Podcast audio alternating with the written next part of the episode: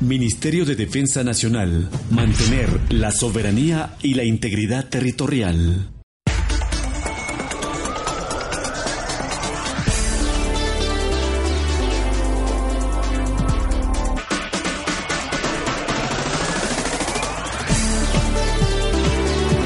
Pero yo les voy a referir acá lo que establece la, la Constitución de la República Bolivariana de Venezuela donde refiere a la defensa como un medio para lograr la seguridad. ¿Y qué es la seguridad? La seguridad es una sensación que nos va a garantizar, por supuesto, el goce y el ejercicio de los derechos y las garantías.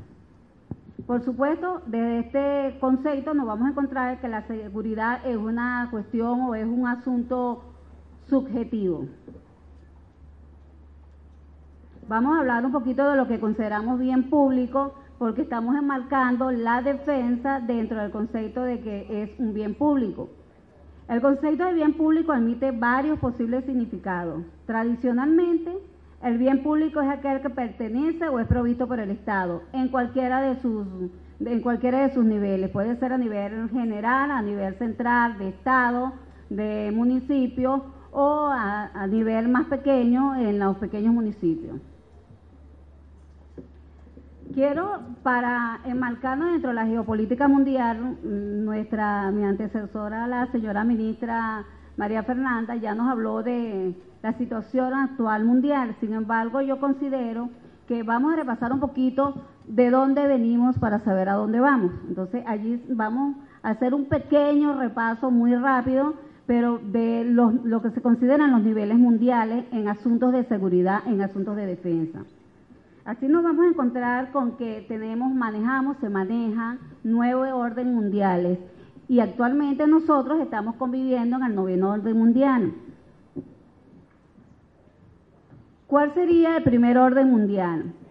El primer orden mundial está mm, enmarcado dentro de lo que fue la sociedad esclavista, la que impuso Roma, fue, tuvo una duración de mil años y en ello se caracterizó por la explotación del hombre por el hombre.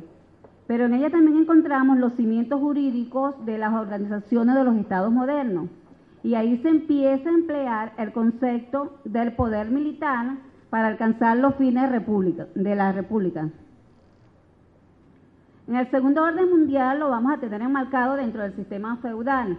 Este sistema se caracteriza por la alianza absoluta entre los grandes señores feudales y la Iglesia Católica. Entonces, allí vemos que eh, bajo el manto protector de lo que era la religión, se mantiene el, el, hecho o el dicho de que unos nacen para mandar y otros nacen para ser mandados. Para este momento, la parte de las Fuerzas Armadas estaban organizadas y financiadas por los señores feudales. Por supuesto, ellos como tenían pequeñez en sus feudos, se necesitaban de los ejércitos para aliarse con otros estados y con otros pueblos. Esto era con el fin de protegerse y de mantener su seguridad. El tercer orden mundial, para nosotros los latinoamericanos, pues es bastante, bastante elocuente en el hecho de que está demarcado por el descubrimiento de América. Aquí obviamente la parte de lo que era la imposición de las voluntades en nombre de Dios, los elementos armados para ese entonces sometían y explotaban a los pueblos debido a sus riquezas naturales. Aparecen en este momento lo que son los grupos de poder. Se determina la vigencia de un sistema político explotador. Por supuesto, para ese momento, este sistema político explotador en América fue de, por España, para ese momento también Inglaterra era una potencia marítima. En ese momento ellos buscan la forma de, disminuir la preponderancia de España. ¿Cómo lo hacían? Ellos lo hacían a través de, proveyendo materiales terminados. Pero esto ellos en su estrategia llegaron a determinar que tenían que buscar otra manera de romper con esa preponderancia de España. ¿Y cuál fue la manera que ellos encontraron? Una manera más sutil y empezaron entonces a, instalar los deseos de libertad en la América, que por supuesto lo lograron, que nosotros somos parte de, de esas, las emancipaciones de, de las colonias. Aquí este cambio, lo que es más importante en este, en este orden mundial, es el escenario del comercio mundial, que se traslada del Mediterráneo, que duró 1500 años aproximadamente, se traslada acá al Atlántico con una duración de 500 años. El cuarto orden mundial, enmarcado dentro de la Revolución Francesa, modifica sustancialmente el sistema político pasa de lo que es la omnipotencia del soberano a las de democracia. En este momento se consagra la igualdad de los hombres y de sus derechos. Se postula el derecho a elegir y a ser elegido y aparece la división de los poderes, el proceso electoral y se inicia la revolución industrial. Con el inicio de la revolución industrial se crean también fuertes repercusiones en, lo que sería la comuna porque crea la guerra entre la crisis social que origina el, reemplazo del hombre por la máquina, nos va a reconocer la explotación del obrero y va a crear, por supuesto, los crean los desempleos y en este momento se origina lo que conocemos como el marxismo. El quinto orden mundial, la revolución bolchevique, que indujo la formación de un mundo bipolar, es decir, la división de dos bloques de poder, por un lado los Estados Unidos y por el otro lado la Unión Soviética. Los estados se alinean en dos frentes, o sea, o están con, con la parte de Estados Unidos o están con los soviéticos. Este enfrentamiento abarca todos los campos, el económico, el político, el social, el tecnológico y el militar. Aquí es muy importante resaltar que en relación con los enfrentamientos, las contiendas por la parte militar, nunca se realizó donde eran los... el enfrentamiento nunca lo realizaron en donde estaban los, los focos de poder, ni en Estados Unidos ni en la Unión Soviética, sino en los diferentes países del mundo.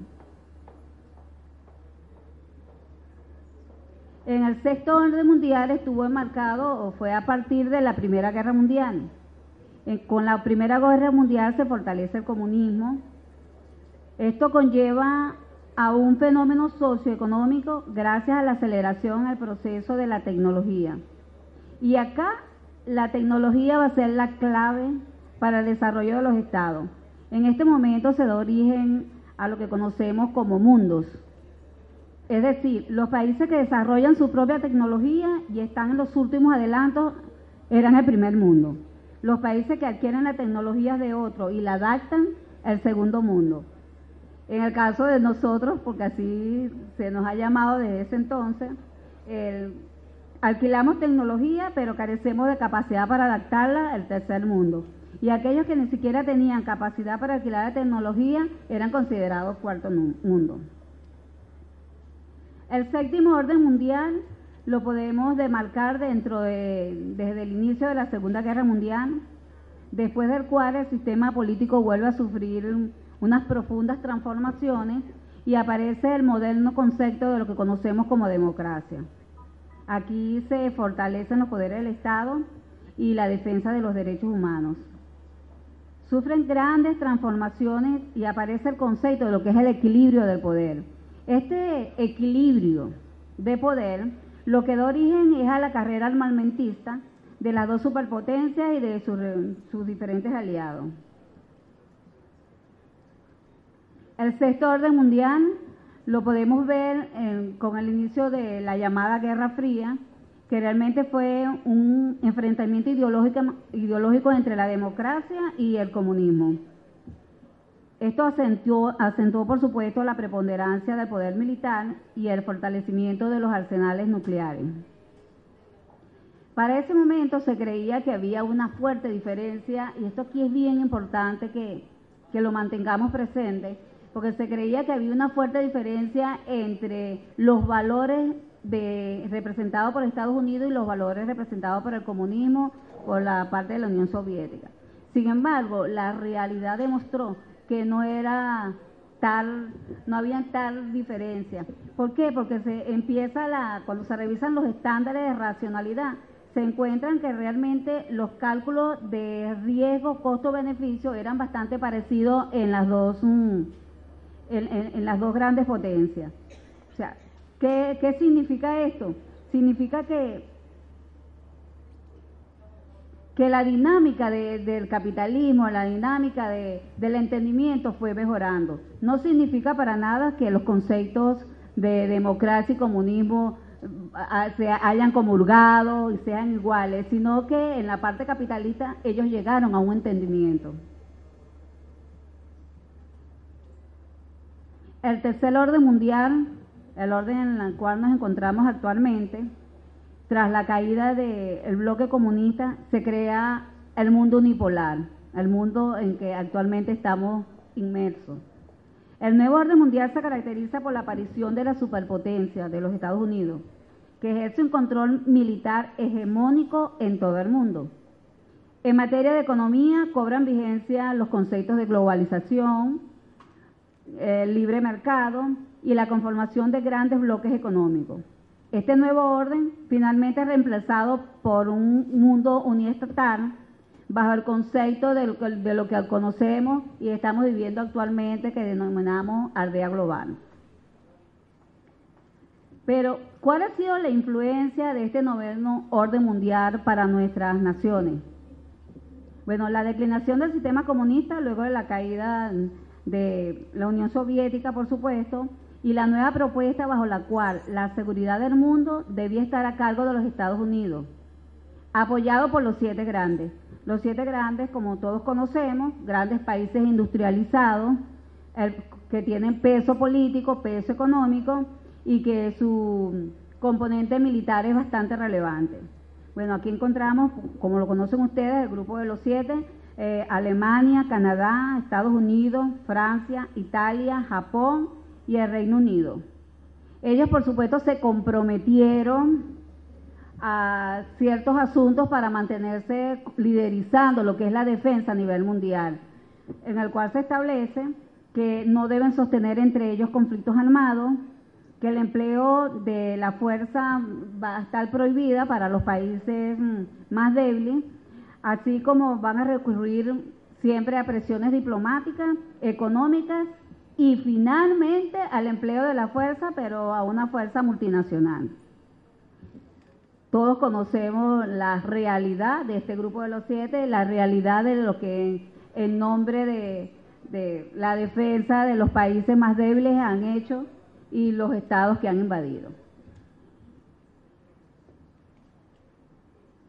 Es evidente que todo Estado va a buscar alcanzar sus objetivos nacionales para los cuales van a tener dos opciones bajo este panorámica mundial. El primero buscar cooperación para lo cual tiene que complementar sus fines con los fines de otros estados. Y en el segundo, que sería la parte de oponerse, y esto ya sería un asunto de competencia. Bajo este marco vamos a hablar de lo que sería la defensa de nuestro continente. Nuestros países, por supuesto, tienen sus propios intereses para cumplir con sus objetivos. Existen obstáculos que superar provenientes tanto del orden interno como del orden externo, pero muy marcado tenemos acá en nuestra región lo que es el narcotráfico, la pobreza, la corrupción y el subdesarrollo. En el frente externo aparecen nuevas amenazas a, través de la denominación económica, como dicen los de Inglaterra, de manera sutil, pero es una amenaza bastante marcada para nuestro pueblo. Por supuesto, hemos entendido que la clave del éxito económico está en transformarse de una sociedad de consumo a una sociedad productiva. Pero por supuesto, a mayor desarrollo vamos a necesitar mayor seguridad. Y así percibimos que tenemos ciertas limitaciones para materializar esta seguridad en cada uno de nuestros países. Nosotros tenemos en el contexto nacional la creación de UNASUR, que en materia de defensa pues es quien ha dado los pasos más avanzados con la creación de lo que es el Consejo Suramericano de Defensa, en el, en el sentido de que se busca a nivel regional tener un organismo de consulta, de cooperación y coordinación en todo lo que se refiere a materia de defensa. Los objetivos del Consejo Suramericano de Defensa, consolidar la América del Sur como zona de paz, construir una identidad suramericana en materia de defensa, respetando por supuesto las características regionales y nacionales y buscando fortalecer la unidad de América Latina y del Caribe y generar consenso en el fortalecimiento de la cooperación nacional en los temas de defensa. Como parte de, esta reunión trata de que se exponga las experiencias en materia de defensa que puedan aportar a la defensa de la región, yo les voy a presentar la seguridad de la nación y su defensa integral en la República Bolivariana de Venezuela. Acá se lo quise presentar de esta materia, de esta manera, porque a partir del año 1999, con el cambio de nuestra constitución y el cambio de nuestra revolución bolivariana, la Constitución de la República Bolivariana de Venezuela refiere a la defensa como un medio para lograr la seguridad, como le había comentado anteriormente. Pero el hecho importante de esta Constitución es que responsabiliza de ello a todos los venezolanos y al Estado, por supuesto, para realizarla. Por tal motivo, se califica la, defensa de Venezuela como defensa integral.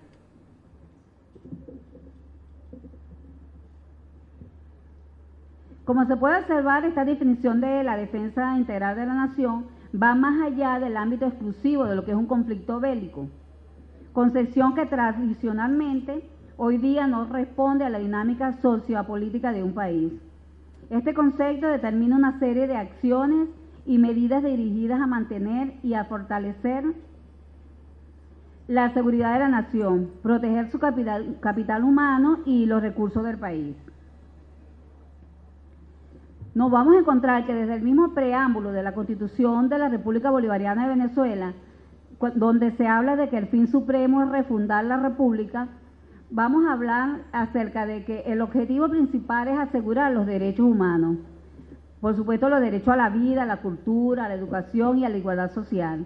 Se establece también promover cooperación pacífica e integración latinoamericana.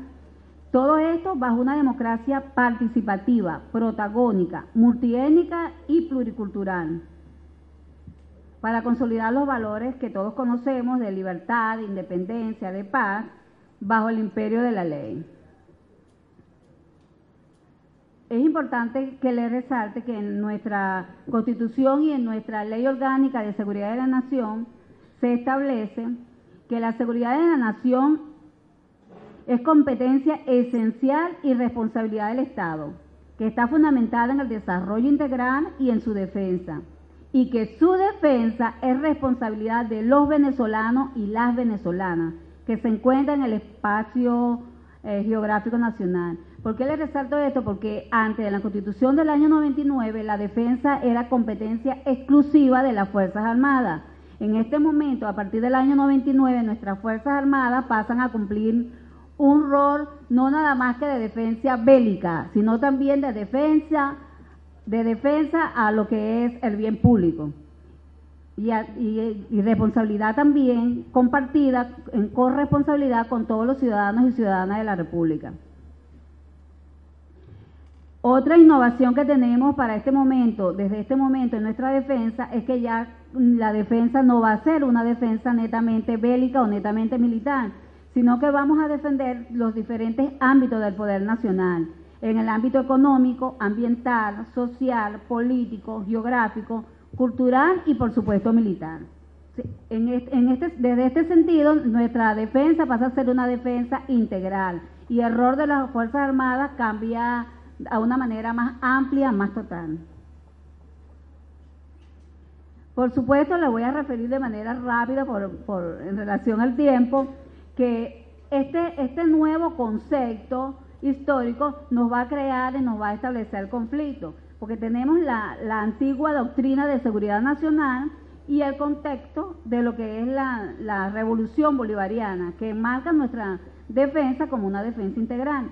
Entonces, el nuevo sujeto histórico desde el año 99 es el Estado democrático y social de derecho y de justicia, desde un sentido geográfico, así como también el mismo poder popular y la concreción de sus luchas por reivindicaciones históricas y sociales, desde empresas e instituciones estratégicas hasta comunidades organizadas.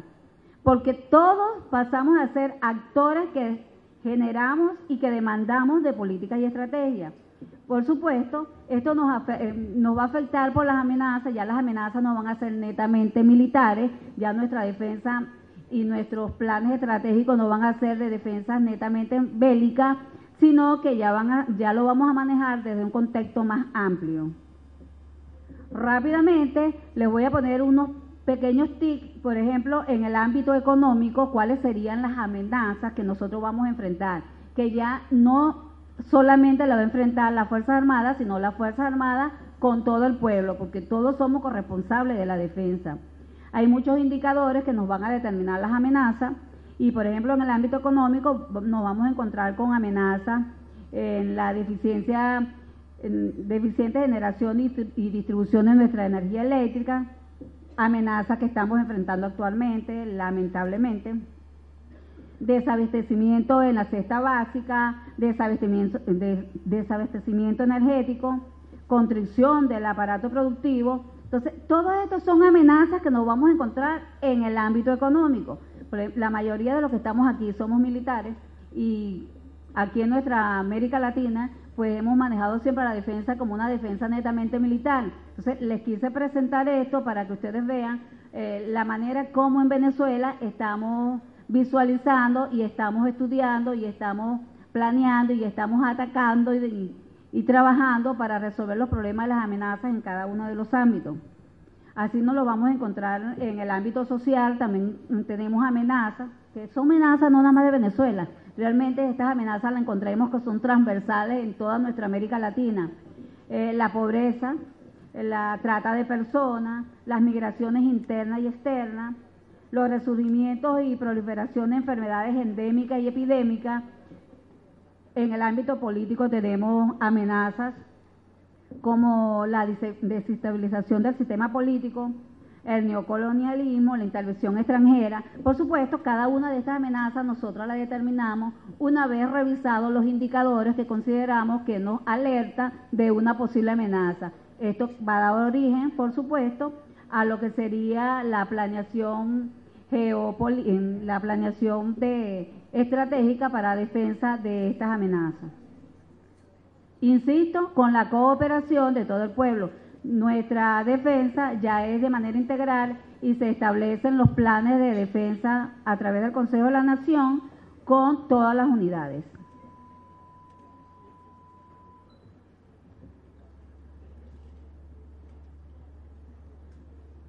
En conclusión, les puedo decir que como resultado del nuevo orden mundial, todos los países reciben influencias geopolíticas y producto de la definición de nuevas amenazas, tal como les presenté, todas estas amenazas no nada más que en, la parte bélica, en la parte militar, sino en la parte económica, social, cultural e inclusive geográfica. La globalización de la economía y la sustancial modificación de las relaciones internacionales atraen mercados que facilitan el desarrollo de transacciones en la búsqueda, por supuesto, de un bienestar para la población. Es muy importante que resaltemos como conclusión que el valor integral de las relaciones diplomáticas, y nosotros acá pues somos un, ejemplo de ello, a nivel internacional es un logro del desarrollo individual de los estados. No hay naciones autosuficientes, aún las más desarrolladas requieren satisfacer sus necesidades a través de acuerdos y de negociaciones multilaterales. Y en las prioridades regionales, Suramérica representa un espacio prioritario a las acciones de cooperación y complementación en materia de defensa, seguido sucesivamente por espacios latinoamericanos en general, el continente americano y luego las regiones y actores relevantes a nuestros intereses en el resto del mundo. Por su amable atención, muchísimas gracias. En conclusión, esto fue un panorama general y rápido de lo que es la defensa a nivel mundial y a nivel regional. Específicamente les planteé el área de Venezuela. Muchas gracias.